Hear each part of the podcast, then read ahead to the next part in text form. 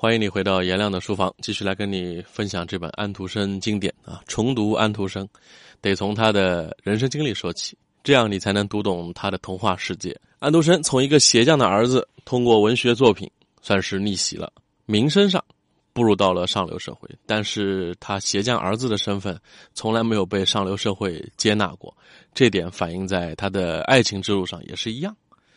他追求过贵族小姐、医生的女儿。物理学家的女儿，这些当时都是名门望族，没有一次顺利的，都是满满的挫败感，都是被拒绝。后来有一次，他碰到一个人，一个女歌手，叫珍妮·林德。珍妮呢和安徒生有同样的出生，也是穷苦人家，一路打拼过来的啊。两人人生经历都差不多，都是靠着自己的才华，一步一步的努力，然后伴随着一直的各种流言蜚语，从平民阶层走到上流社会的。在一八四三年，二十三岁的珍妮在哥本哈根开演唱会。那个时候，安徒生三十八岁，他一眼就看到这个美丽又有才华的女孩，而且他了解到，哎呦，这个女孩跟他的经历一样哈，呃，穷苦人出身，然后一路打拼。他觉得这应该是我的真命天女吧，就开始了疯狂的追求啊！但凡珍妮演出的地方，他就开始追逐过去啊，追到伦敦，追到柏林，追到魏玛。但是让人绝望的是，珍妮从来没有爱过安徒生，她只觉得这是一个疯狂的歌迷嘛，粉丝啊，疯狂的粉丝。后来安徒生就给他写了一封信，向他表白。你追了这么多年嘛，珍妮只回答他一句话：“我一直把你当成哥哥，你是个好人。”好，这下子安徒生彻底绝望了。安徒生不光是对珍妮绝望了，对整个爱情都绝望了。后来，珍妮也就成了他童话当中夜莺的原型。就那只夜莺拥有全世界最美好的嗓音，但是谁也不可能拥有它。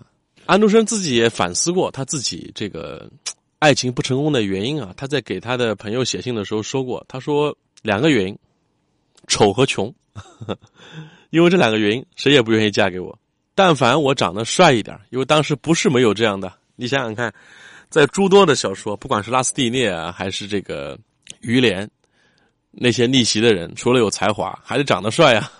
安徒生才华是不缺的，长得不够帅，所以获得不了爱情，也不够富有，因为也有些大商人啊，这个生意做得成功的，挣大钱的，虽然出身底层，但是靠着巨额的财富也能够迎娶贵族的女儿，但他也没有，他觉得完了，我这辈子又穷又丑，所以没有爱情，于是他决定。干脆我这一生都献给童话吧。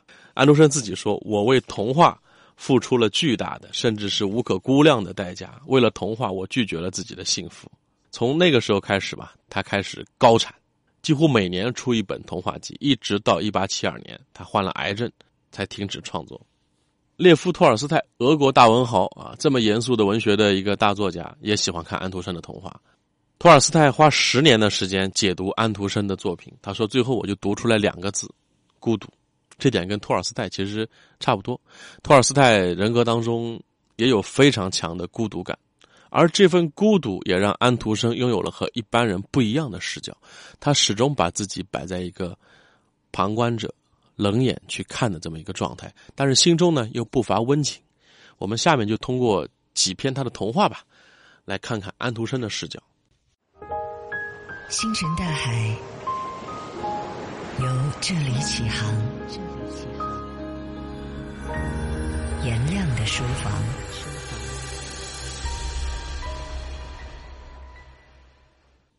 首先，他最具有代表性的作品，也是我个人最喜欢的作品《海的女儿》，讲了一个美人鱼。本来在大海里边自由自在的生活，生活很美好。结果他爱上了一个甲板上人类的王子，王子特别帅嘛。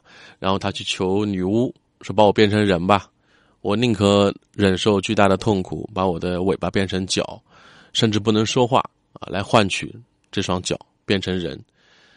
结果变成人之后，一开始他以为获得了爱情，后来发现并没有，而最后他为了保护自己的爱人。牺牲了自己，变成了一串美丽的泡沫。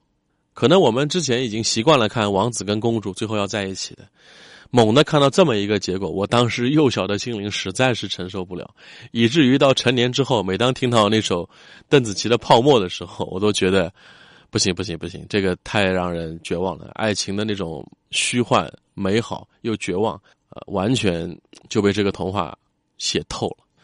我的好朋友格物篇的主讲人陈明博士也多次引用过《海的女儿》，他有一个金句啊，他说：“爱就是痛，而只有他也爱你才是解药。”但是很遗憾的是，我们很多人根本拿不到这份解药。再来说他另外一部作品啊，叫《没有画的画册》。这篇童话呢，相对来说小众一点，但其实视角非常有趣。安徒生把自己带入到了月亮的视角，在月亮上看着。人世间，串联出了三十三个夜晚的故事，从古至今，从东方到西方，世界不同的角落，有失去了爱人的印第安女孩，她的爱人其实已经死了，但是她坚定的相信他还活着。牧师家的姑娘特别的美丽，但是像一朵玫瑰一样，从稚嫩到盛放到凋零。还有足不出户的一个老小姐，在孤独当中去世。还有一群探险家想要去美洲探寻远方，但其实他们的尽头都是坟墓等着他们。这有点人类的悲喜并不相通的感觉，就好像我们现代人看一栋大楼，三十二楼妈妈在跟孩子吼着辅导孩子功课，十八楼一对小情侣正在你侬我侬，十四楼有一个孤独的码农打着游戏，五楼是一个独居老人在抱着猫。就这种视角。安徒生在童话里早就用月亮来描写过，只不过他的视角更宏大。他不光是看一栋楼，他看的是整个人类的世界。就在他眼中，人各有际遇，命运有起有伏。月亮看见的世界非常的残酷，但是好在还有月光可以抚慰人心。明天又是新的一天啊，月亮照常升起。再比如说，安徒生著名的卖火柴的小女孩，这个太经典了哈。小女孩五次擦亮火柴，分别看到了温暖的大火炉、喷香的烤鹅、圣诞树，还有她的奶奶。最后，她一把头点亮所有的火柴，看到了温暖和光明。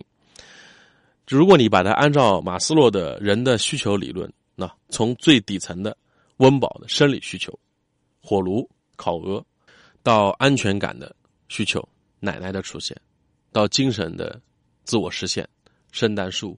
美好光明的未来，安徒生在写孩子的时候，他是包含了非常多的怜悯跟希望的哈。就包括在《皇帝的新衣》当中，那个最后戳穿了皇帝没有穿衣服真相的也是孩子。他觉得孩子的眼睛是这个世界的真相，他对于孩子总是特别的柔情一些的哈。比如说有一篇童话，其实一开始特别的残酷，但是最后呢，他又笔下留情，就是《红鞋》。《红鞋》这篇童话呢，讲的是一个。贫穷的小女孩叫嘉伦，但是她非常的爱美。她有一次得到了一双她梦寐以求的红舞鞋，她就把它穿上了。穿上之后，她再也不愿意脱下它。穿着这个红鞋去教堂做礼拜，她忘记了对上帝的虔诚。她也不愿意照顾生病的、收养自己的老太太，也忘记了责任。于是呢，作为惩罚，这双红鞋和他的脚长在一起了，而且控制他不停的跳舞，不停的跳舞，没办法停下来。最后呢，这个嘉伦选择了用最残忍的方式把自己的腿砍断了。这哪是给孩子看的啊？这个剧情跟《盲人国》其实有一个篇章特别像。我们颜亮书房开篇就讲过《盲人国》这个小说集啊。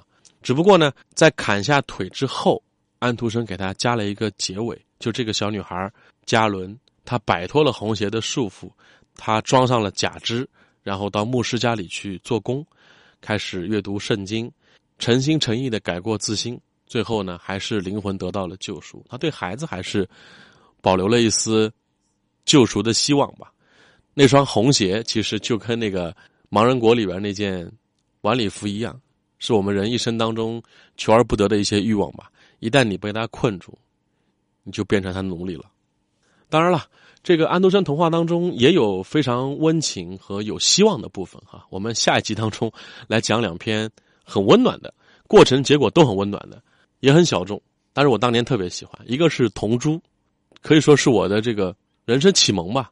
还有一篇叫《野天鹅》，可能因为当时我看的那个版本插画特别的美，就把那十一只天鹅和王子画的特别的美，就那两篇我印象特别深。这是安徒生童话当中不多见的过程跟结尾都非常的温暖和美好的部分，我们下集来说。